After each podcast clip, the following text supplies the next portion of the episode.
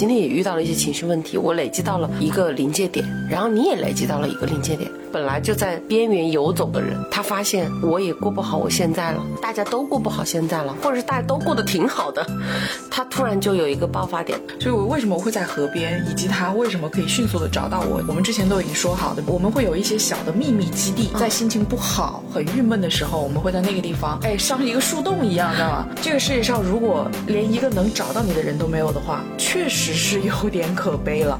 我可能会因为这件事情 让我情绪再一次不稳。巴菲特在一个采访当中提出来的，情绪管理有时候比智商更重要。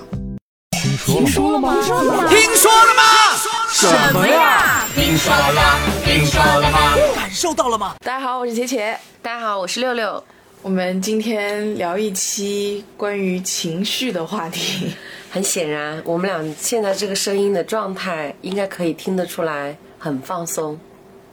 又是一个只有我们两个人的 一次播客，这个话题只适合我们两个人关起门来聊。对，就前几天还有朋友一直在说，不知道是不是因为换季的原因，就大家好像情绪都不是特别好。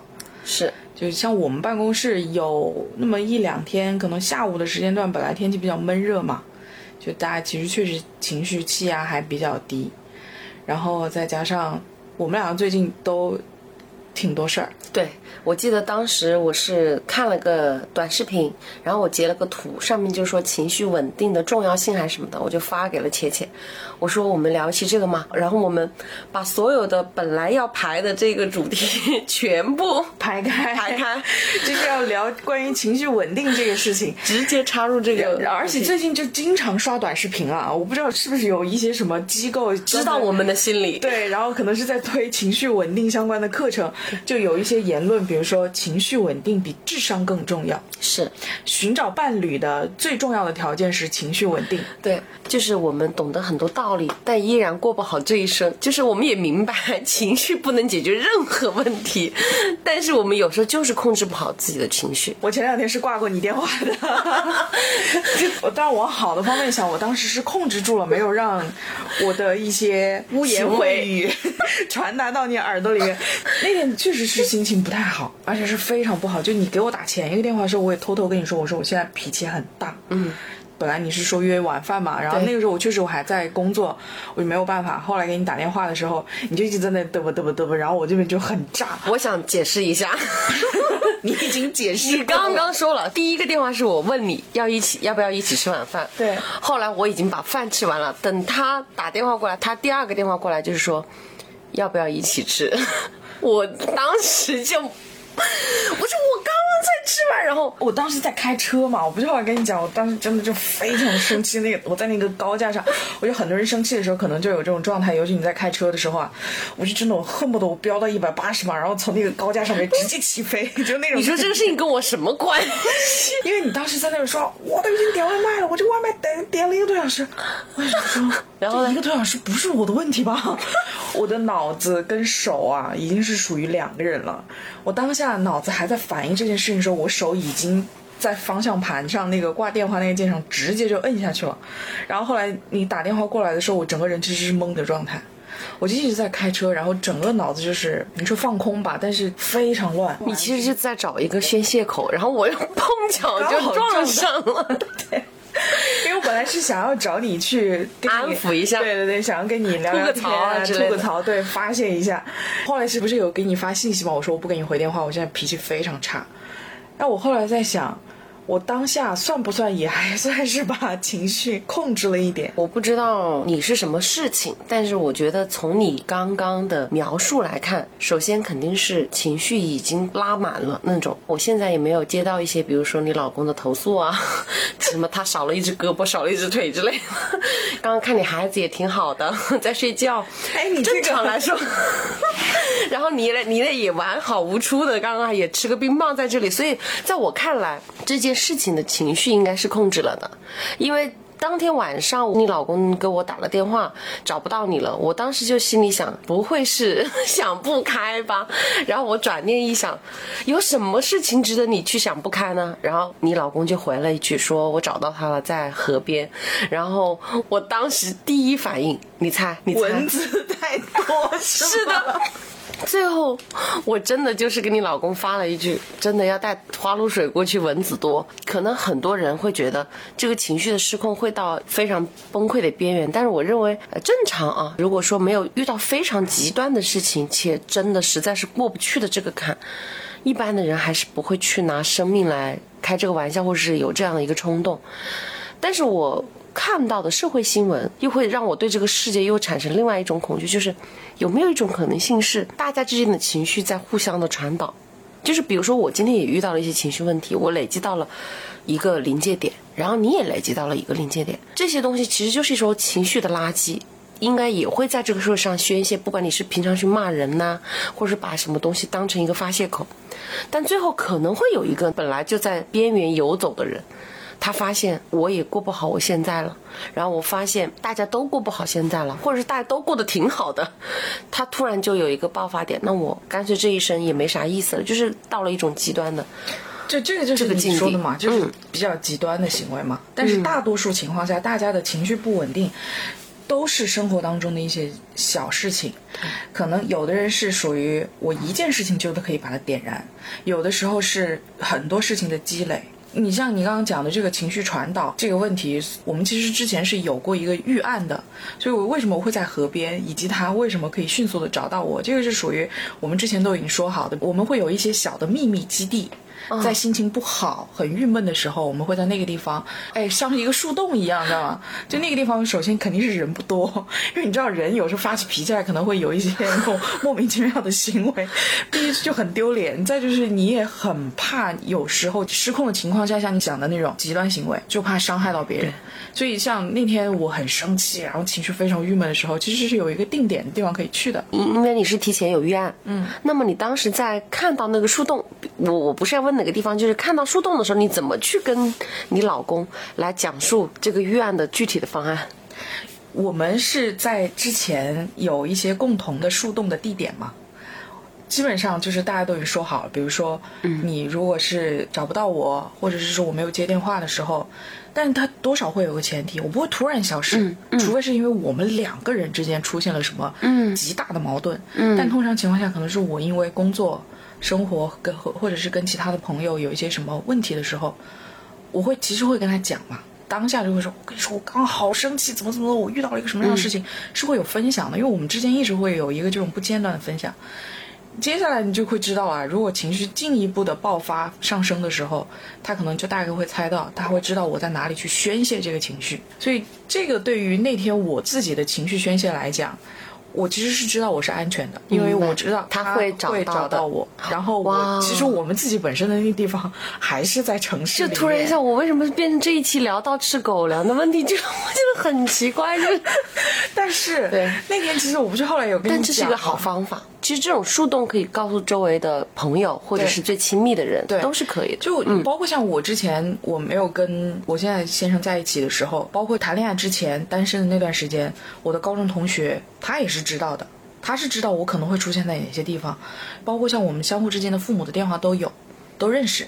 你真的如果是有其中一个人找不到的时候，另外一个人是知道有可能他会出现在哪几个地点，哇，就是会有一个紧急联系人嘛。这个世界上如果连一个能找到你的人都没有的话，确实是有点可悲了。我可能会因为这件事情 然后情绪再一次不稳定。对，对，就多多少少你一定是会有一个人，只是你可能没有做这件事情，但是你其实一定是会有一个这样的人选的。那天我虽然情绪不稳定，但是还是觉得自己比较安全。其实成年人的情绪稳定很可悲的地方在于，我在路边捡起一个石头，我想要扔这块石头去发泄的那个行为啊。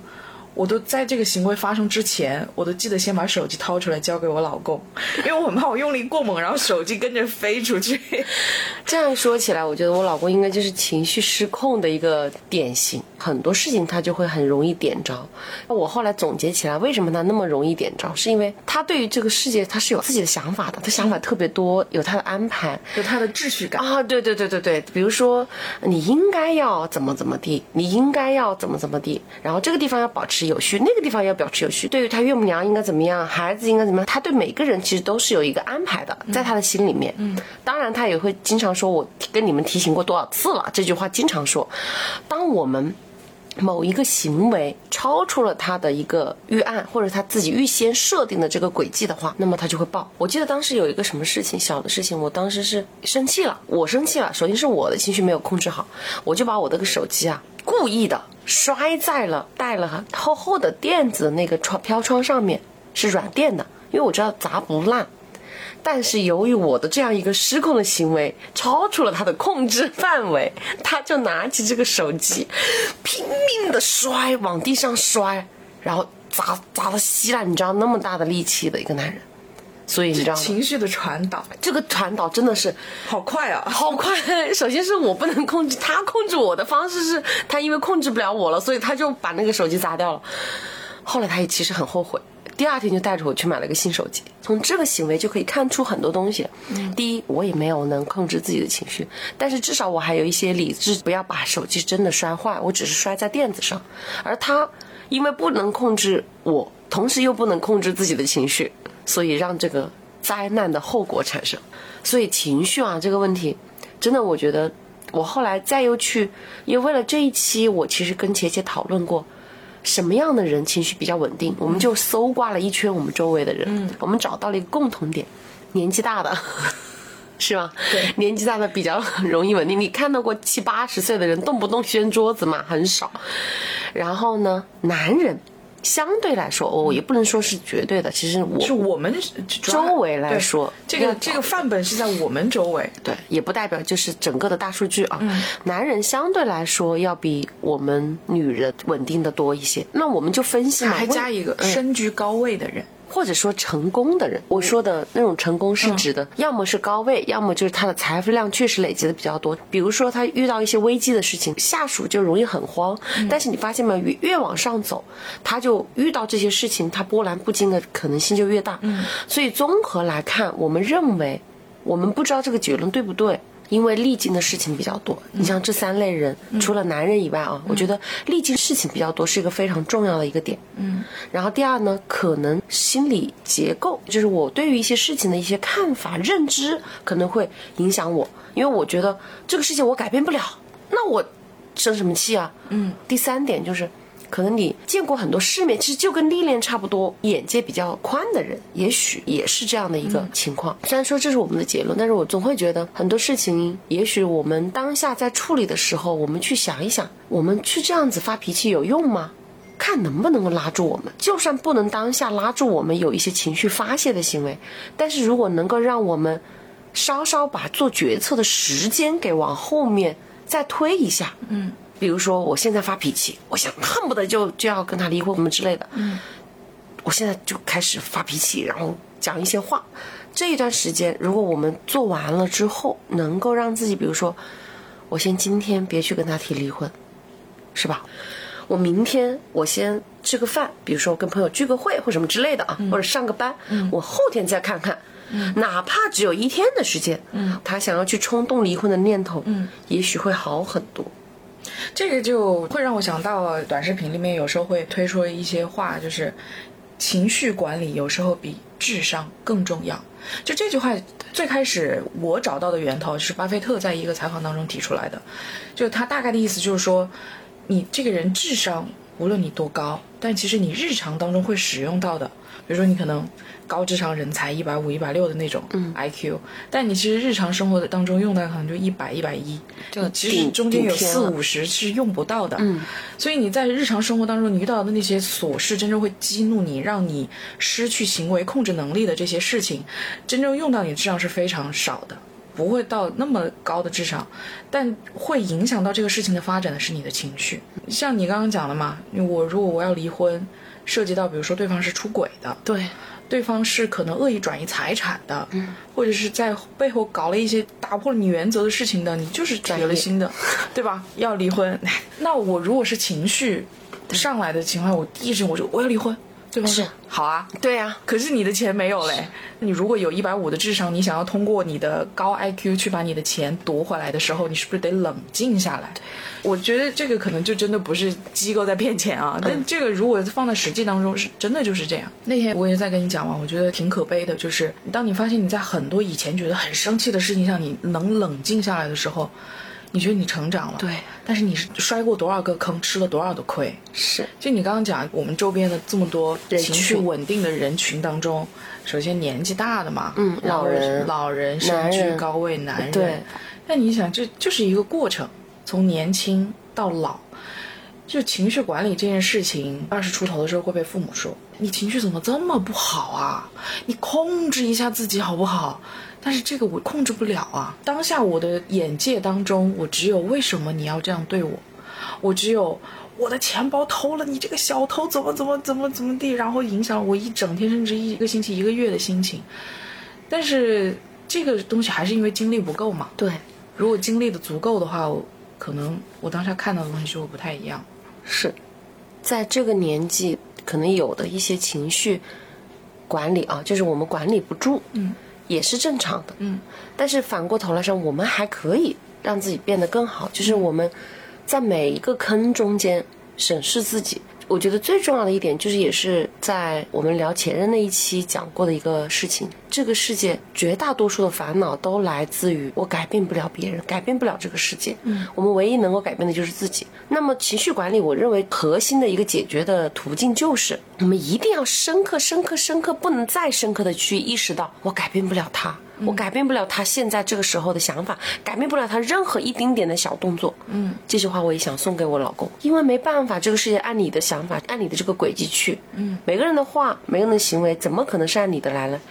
那我们在面对所谓的你觉得不在你的掌控之内的事情的时候，我们要去想的是，我如何去解决它，如何跟他有效的沟通。嗯。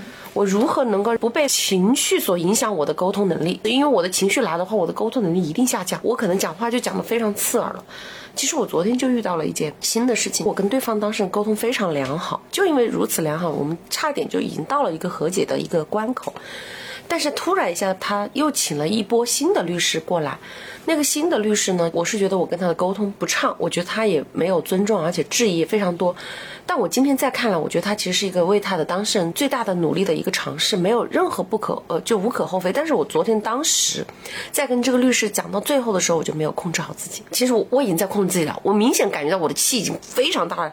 拿我去年前年的时候，我应该会说，你有什么资格来跟我讲这些话？你甚至连授权都没有。而且今天下午的庭都不会开了，你作为对庭的律师，你没有资格跟我说话。但这些话我都压在心里了，我变成了最后一句话，就是我们就不要谈了吧。我觉得我们俩没办法沟通，就这样的，我把它挂掉了。但实际上，我认为我虽然当时是觉得我气到不行，我觉得我控制好了，但是我今天再来看我昨天晚上在想这个事情，我还是可以处理得更好的。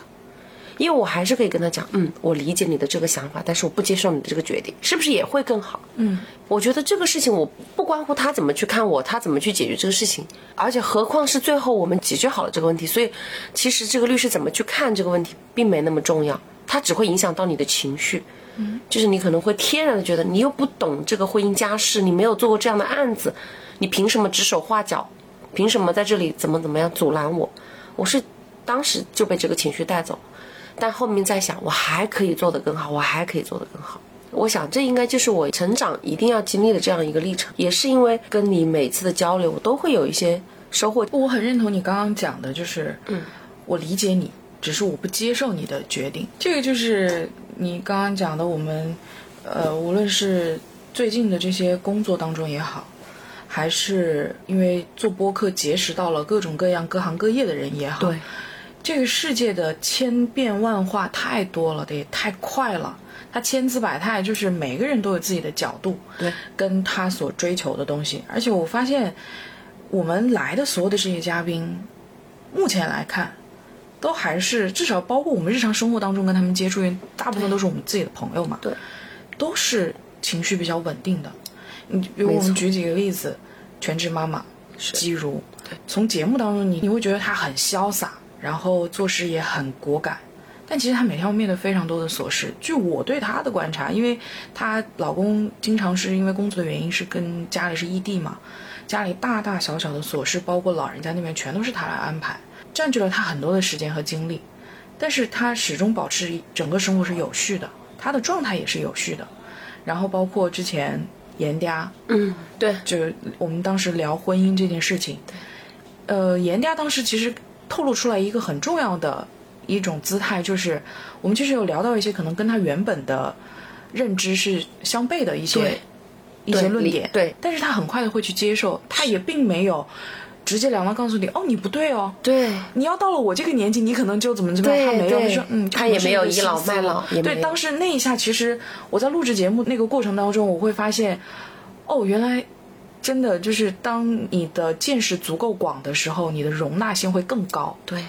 然后包括到后来，就之前我们还有返场的管律师，是，就聊到像刑事类型的这样的案件，是。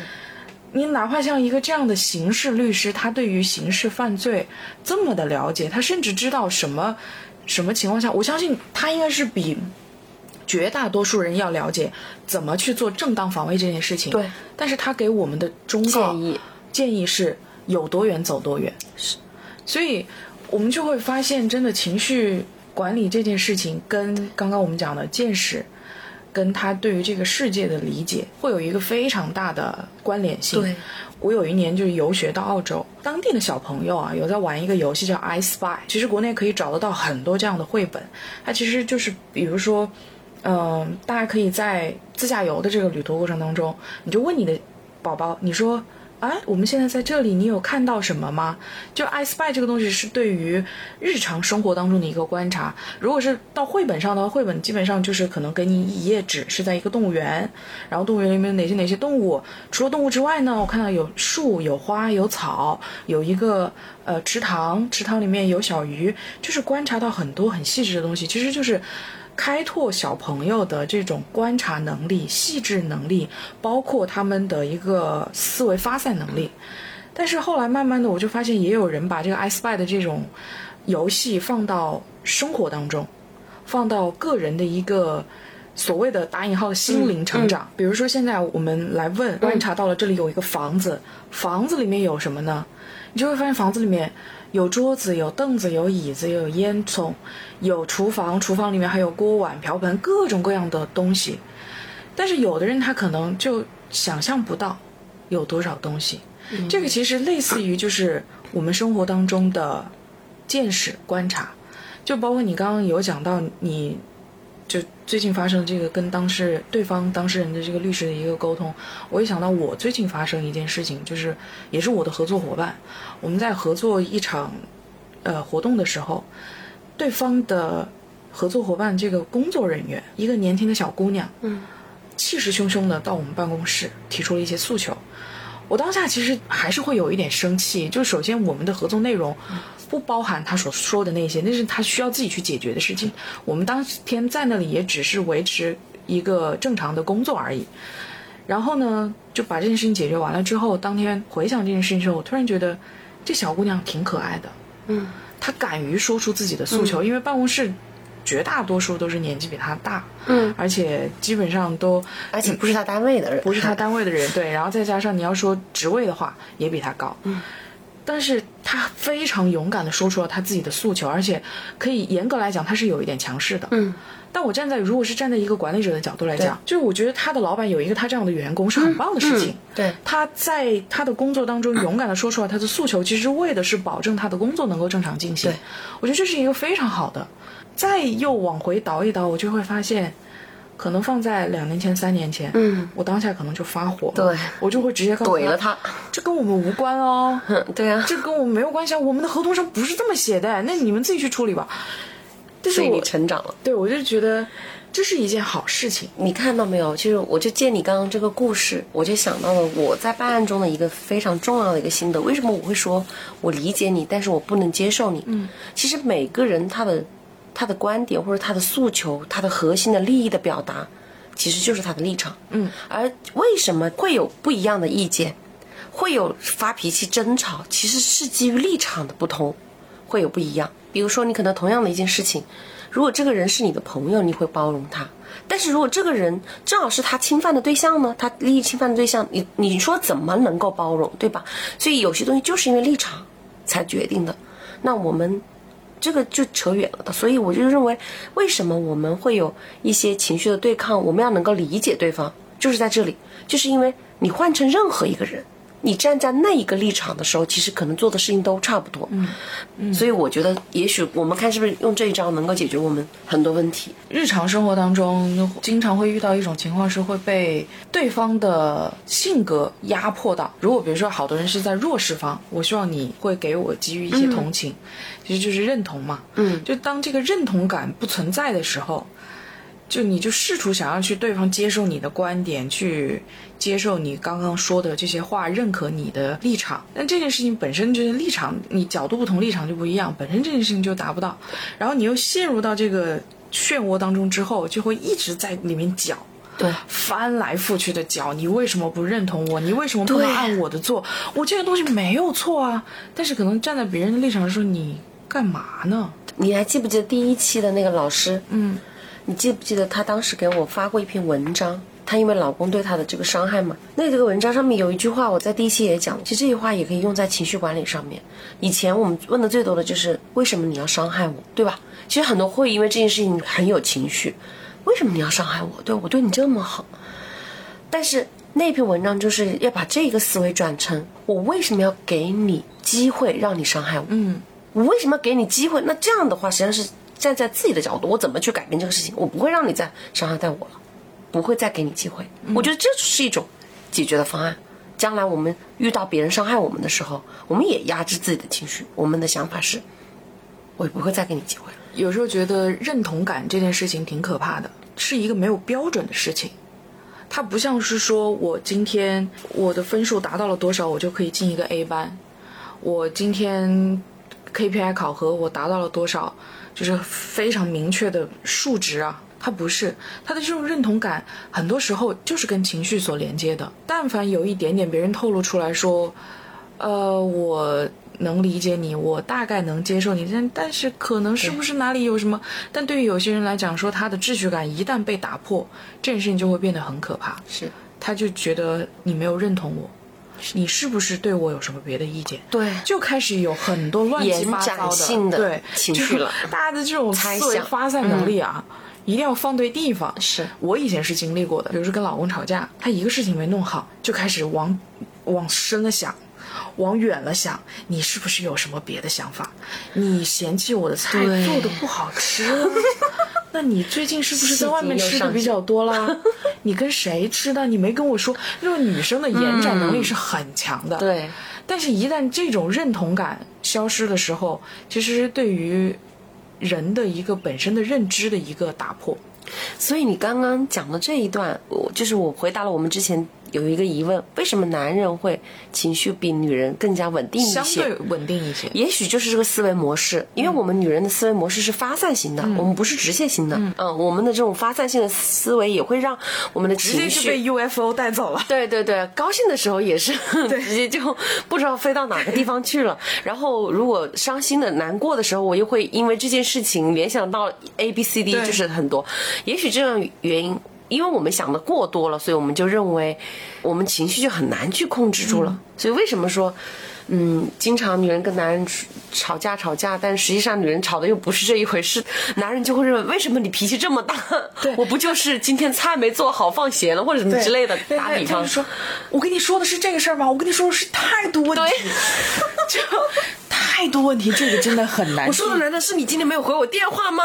对你每次都不会回我电话，哪天万一我要真的出了事，你没有接到我电话，你知道这个后果会有多严重吗？对对对，就是这一种。对，对所以就会，这也是说到男女的一个不一样，就发现大家真的认真思考一下，女作为女性啊，认真思考一下，还是有问题在的。就是这个发散性思维跟他的认同感，因为你本身思维模式跟思维逻辑不一样，导致了这种。我就想到我之前就大家在相对冷静的状态下，我老公也跟我讲过，他说：“你呀、就是什么都好。”就开心起来呢，就哇，好开心！老公，你怎么这么好？你 哦，你好包容我，什么什么，我怎么？你脾气炸起来的时候，哇，你真的是恨不得把我千刀万剐。其实这个就还是归结到一个当下他对你情绪的认不认同，以及他对于你本身观点的认不认同。比如这件事情，我说我不开心了啊，这有什么好不开心的？严格来讲，这个开心不开心本身是你自己的一个感知，你觉得开心了，你希望把这个事情分享出去，或者你不开心了，你希望把它吐槽，让大家或者让你身边的朋友也好、伴侣也好，去帮你做一些开解。但是角度不一样，他开解的方式就不一样。所以，对于情绪上的这种认同感也会不一样。现在回想起来，这真的是可能是还是有一个过程。你现在回想起来，就会发现，嗯，我对于你的理解，对于对方的对理解的理解 对对于理解的理解 会更宽一些了。是是，就是这个宽度真的是对于你情绪控制来讲，情绪的管理来讲是很重要的。对，所以就回到刚刚你说的那个游戏，很多东西我们讲着讲着就不自觉就会讲到一些小孩的教育的问题。你像你你说的那个 S 八的游戏，它其实它那种心理应该是利用的这种，就是我会让你看到，会看到更深刻的世界。你的世界首先会很大很大，你现在看到的也许只是一个局部。比如说，你现在看到的是一个房子，其实房子外面还有世界。那我看到了一片田野，其实田野外面还有一个更广阔的世界。你的世界是无限无限大的。那你又再往小里看，其实每一个小小的世界里面又有个迷你的世界。嗯，就是一花一一世界，一叶一菩提。就是，哎，真的，我觉得我是不是很有哲学？啊，就是你就会觉得，我给孩子的教育，或者说将来我的发展方向，一定是让他。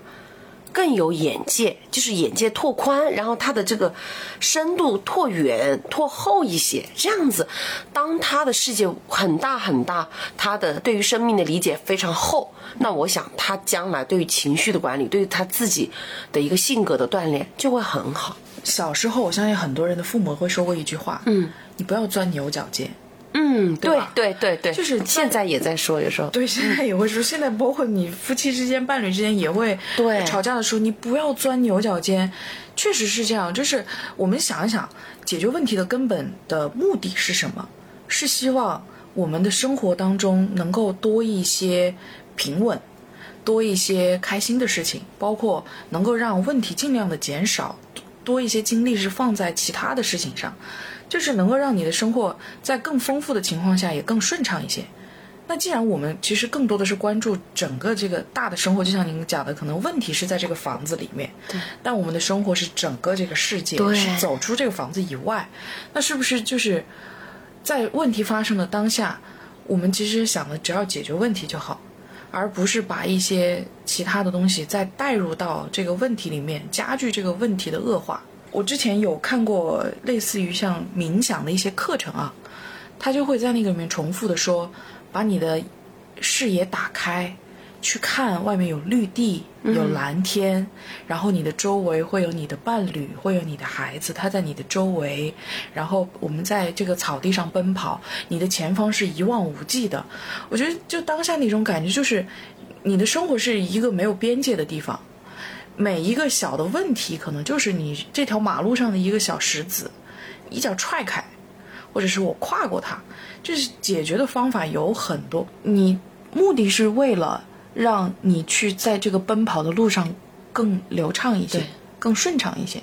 所以我有时候在想说，我们是不是更多的他过于把视角放在我眼睛里看到的这个东西？是《I Spy》这个游戏啊，我其实真的挺推荐大家可以跟，包括就是有宝宝的家庭，就是可以跟小朋友多玩一玩。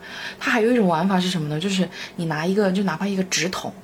你就放在眼睛，就就这样去看，嗯，你去看外周遭的这些东西，你看到的东西就是只有那个圆筒的框框嘛，嗯，但是你是可以动的呀，嗯嗯，你可以去动，看看周边还有些什么东西，然后你一个一个一个一个去发现，你当下会不会觉得这个东西很小？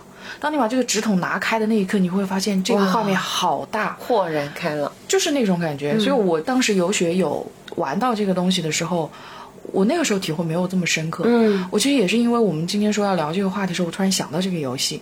这也是你现在经历越多了，你就会去想。这些就是一个过程嘛，它是通过这些细小的事情一个一个一个连接起来之后，会让你的这个眼界变得开阔了，你看问题的方式会不一样了，理解程度也会不一样了。最近我们不是因为工作生活上，我们也聊了很多，就是发生的这些乱七八糟的事情。比较庆幸的是，我们都控制住了，没有说通过什么很极端的方式去解决这件事情。而且我不知道你的这种案子过程当中啊，有没有这种例子？就像你刚刚说摔手机，换个手机，我觉得都还是小事情。之前那时候做民生记者的时候，有跟着律师啊，包括公安去调解一些这种纠纷。当下就是直接两个人说话，呃，原本是在沟通，就是要调解这个矛盾纠纷，聊着聊着，对方就开始攻击弱点。嗯，另外一方就是那个情绪腾的一下就上来，就开始我今天就是要揍死你，我今天就是在这里把你打拍在地上，我让你什么不得翻身什么的。嗯，其实公安就在旁边，这样的话其实相对说出来，当然从法律的角度，我不知道怎么去界定，是不是可能需要承担相关的法律责任。但我觉得当下这种话说出来，对于他应该其实是不利的。嗯，对。如果要站在解决问题的这个角度啊，其实我们从来不管开庭也好，还是说我们自己私底下调解这种案子也好，其实总体来说，你要解决这个问题，就不会用这个情绪的方法来解决。呃，法庭有法庭的秩序，他不会让你去乱发言，然后让你去在这个上面大吵大闹的。除非是我故意让你的情绪至少是失控的状态的时候，你讲出一些对我不利的，那也许我会引导你这样来。嗯，好，这是对于法院法庭上面的，但是对于调解，我跟你讲。我们如果为了要把这件事情解决掉，我们知道当事人之间一定是剑拔弩张的，不然不会打官司嘛。那我们作为调解员，因为我也是调很多这种继承案子，我就发现了一个规律：如果这些当事人他们第一如果没有请律师，这件事情大概率就是没有经过庭审，他就很难去调解完成，因为他们会。一开始就剑拔弩张，两个人都不懂法律嘛，也不懂将来的后果，我只凭理性。好，如果法律是这么规定，对自己有利的，那就更加理所当然就去骂对方。如果法律不是按自己来的，就会说我就要这样怎么地，宁愿我一分不要，我也不要你拿到。就经常是这种态度，你知道吗？就大家都鱼死网破，大家都别拿，就是这种解决问题的方案。所以我们针对这种情况的时候，我们都会在诉前的调解阶段，这是我自己的一个心得啊。首先最开始的时候，我会请两方来。来是什么意思？先你们两个人简单的说说你们的论点，不讲情绪，只就这个事情，你说说你的依据在哪里？这边说一下，其实跟开庭有点像，那边说说他的。但是讲完了这个之后，就会由一个人来提出一个方案，要么原告，要么我自己。这个时候我提出这个方案之后，我提完了之后，我不会让他们当场来进行表态，我把他们拉开。为什么？你在这个提出方案的这个过程中。就会开始有情绪的问题了，至少有一方都不满意，有可能两方都不满意。这种调解方案一般是，只要发现哦，原来是这样的一个结果，或是一个这样的方案给到我们，那我就怎么怎么样，那情绪就上来，然后就对着对方就开始不理性的怎么讲，我为什么会这么少，你为什么会那么多，然后双方就开始搞，把以前的事情就解除了，没有任何意义。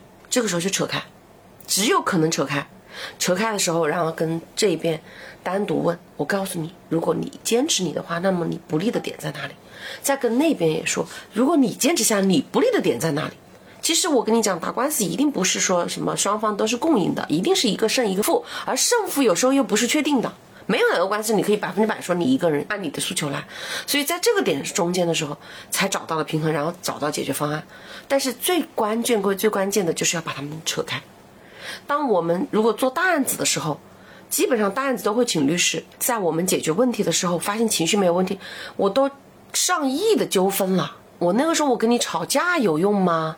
我去摔桌子有用吗？骂娘有用吗？那我们只能说，我们现在我现在都是这种大案，都是跟律师、律师跟律师沟通，很畅快。我提出我的方案，你提出你的修改意见以及理由，然后我们再进行多轮磋商，磋不上那就打官司，磋商得了就调解了。就大家互相找一些筹码来谈判就好了。我觉得在成年人的世界，在真正的这种只有纯粹是利益的一个世界里面，或者说大家也不用去讲那么多的情绪和感情，因为你感情已经破了，那你就解决问题吧。嗯，这个事情得解决吧。你离婚，你说是感情问题，但是你现在得离还是不离，是不是有个说法的？那你讲那些东西有什么用呢？是接下来要怎么干？那律师之间谈也可以。嗯，不是说。因为感情事情产生的问题，一定要用情绪来解决，用感情来解决。其实我觉得，在成人的世界里面，都是用解决方案，将来怎么办这样的事情，措施来解决这个事情。就很多问题发生的时候，再去回顾你之前怎么怎么样，你为什么这么做？其实你要去达到这个认知的认同，意义已经不大了。对尤其是在出现很大的矛盾的时候，这个差距越拉越大，你的认同感其实已经越来越远了。对，我当下我要去承认你的这个情绪，对于我来说也是一件很困难的事情。我觉得情绪管理这件事情，嗯，当然很多人就会说，你像你讲的案子里面，可能有的是涉及到比较大的金额，可能反而在这种情况下，大家会比较容易保持理智，因为我的利益的关系会比较大嘛。但很多时候，大家日常生活当中，比如说像路怒症，他可能就是一下我插了一个你的队，嗯。但是他插了队，你如果顶他一下，你浪费的是我要去拍照、报警，嗯，然后保险核定、修车，这可能这个战线就是有，甚至是一个月，然后中间还附带着很多扯皮。情绪的爆炸，我要求你要对我道歉。有时候一想一想，好吧，我踩一脚刹车，你走吧。当下你会不会觉得这个时间是其实它对比起来，你保留下来的是更多的你的去享受生活的一个权利，你保留了自己的一个这样的权利，你反过头来说，他就算跟你道歉了，那又怎么样？你的时间还是浪费掉。对比如说，嗯，路怒症这件事情，有的人就会选择让，还有一种呢，就是事情确实已经发生了，有的人习惯于下车就直接去说，你怎么这么开车啊？哎呀，就是已经发生了的时候，我当然能够理解很多人他要的是一个情情绪的宣泄，嗯，但是这个情绪的宣泄有时候呢，它是会带来事件的升级的，因为你不知道对方是什么人。这个其实是从自我的角度来讲，就是给自己是省事的。当然，还有一个角度是，我觉得很多人也会讲说，现在生活这么难了，我找不到一个情绪的输出口，当下我控制不了啊，而且我为什么不能发脾气呢？是他做错了呀。你当然是可以去找一个情绪的宣泄口的。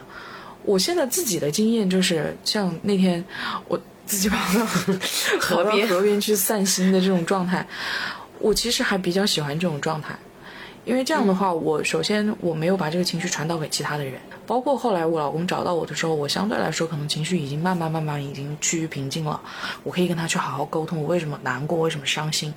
我那个时候其实即便是在发泄情绪，那个情绪是细水长流的。它不会是像炸弹爆炸一下就这样腾得出来。对于他来讲，他不至于说把他的情绪也拉起来。对于我自己来讲，我也不会有太多的愧疚感。我希望这件事情是不要影响到更多的人，能够我自己把它消化掉。有一句话是叫“以恕己之心恕人，以责人之心责己”，这个是一个理解角度的问题。事情首先发生的当下。呃，有的人会去想，哎呀，我不要给对方造成麻烦，但是越是这样想啊，会造成一个恶性循环，是我为你这么着想，你还对我这样啊，嗯嗯反而会把你的情绪拉起来。对对。那有时候想，哎呀，不行不行，我节省了这点时间，我可以去看云卷云舒，我去享受一下新鲜的空气，我出去走一走。情绪当下的发泄是很重要，但是要找到一个好的输出口。所以就是我刚刚讲的，我说可以尽量的强迫自己远离人群，但是情绪是要抒泄、抒抒发出去的。你越是不抒发出去，因为我老公有时候会跟我讲，他说你不要这么大脾气，你你你这样无济于事啊。但是我我就会跟他讲，我说我情绪来得快去得快，嗯，如果当下这个情绪我压着它，嗯嗯我是强迫自己违背自己本性的去压着它，这个。气这个气对这个气嗯愤怒值会其实是会积压的，就像弹簧一样，你压得越紧，它会弹得越快。对，我只是觉得，当一个成年人，他会有自己悲哀的地方，是我没有办法完全去发泄自己的情绪。但是你当你真的这个情绪压不住的时候，你可以尽量的远离人群。是，我觉得这种是很好的一个一个解决方案，就是我们先还是要有情绪有一个宣泄宣泄的地方，因为我怕影响到别人，我怕伤害到别人，因为我的情绪的原因，因为很多人的情绪是乱发的嘛，嗯，那我觉得这是一个非常怎么尊重别人的一个做法。第二点就是我刚刚也想到了一个问题，因为我没有办法改变别人，所以我还有一点不仅仅是说没有这种想法，是我要降低对其他人的期待。其实很多事情也是因为我们有期待，嗯，所以因为期待落空了，我们才有这些情绪的，嗯，是不是？所以我觉得第二条就是降低期待，也许是一个很好的方法。对，嗯，慢慢的去降吧，就是先你当你没有期待的时候，你就不会有失望，然后你就觉得这个世界有那么多的事情去做，甚至于说，我觉得我本来期待有很更高的收入，我期待我我的权势啊方面的东西。第三点就是珍惜现有的嘛。我记得那天你跟我开导一个事情的时候，我到现在我还在记得，嗯，就是要我不要去去羡慕别人，而是应该是想，其实我自己拥有的东西也很多，我觉得我是很幸福的。珍惜我现在所有的，我也会让我自己的生活过得更好。嗯，我没有那么多的烦恼，所以如果说我们能够控制好自己了，生活都可能会变得开心一些。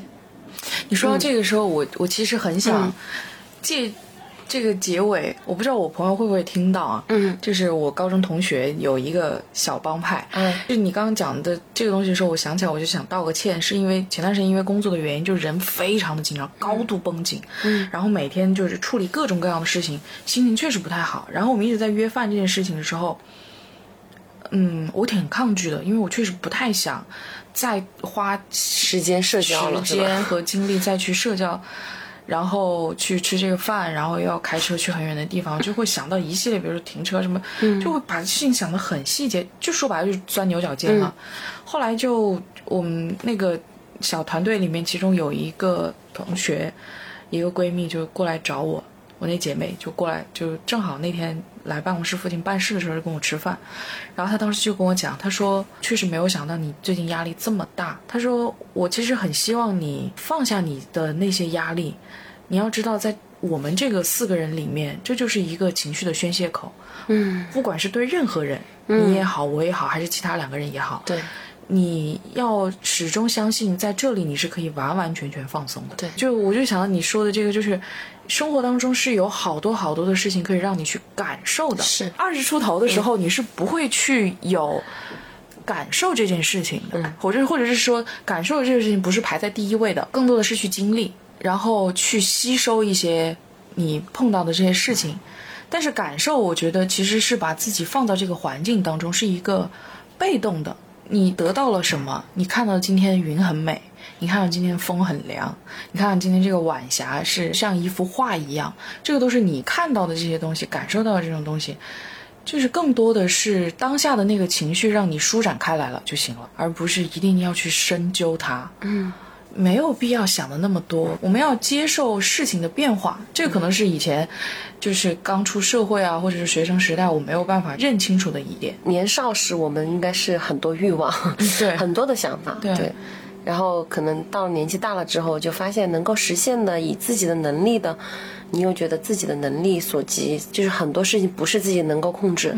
然后再大了之后，我觉得就开始想，我就解决问题就好了。嗯嗯，不用去想那么多的。所以为什么越到大了之后，想象力就越差一些？我我是这么想的，也是因为他对于这个世界的认知已经，就是会有一些很真实和深刻的东西，他会觉得，哎呀，也许我不要再去幻想什么了，所以他心里面自然他的欲望也会变小，嗯所以慢慢的再会成长为一个情绪稳定的人。嗯我们不是说情绪稳定不好，嗯，因为它也是表示一种年轻的标志。对，它不是冷血。它不是冷血，人都有七情六欲，有情绪是非常正常的事情。但是我们只是客观的来说，当有些情绪，嗯它没有办法给你解决问题，又不能带来给你正向的东西的时候，我们有必要去克制一下它。但是我也不是说我要消灭我所有的情绪，那我们那没必要就出家了，是吧？直接。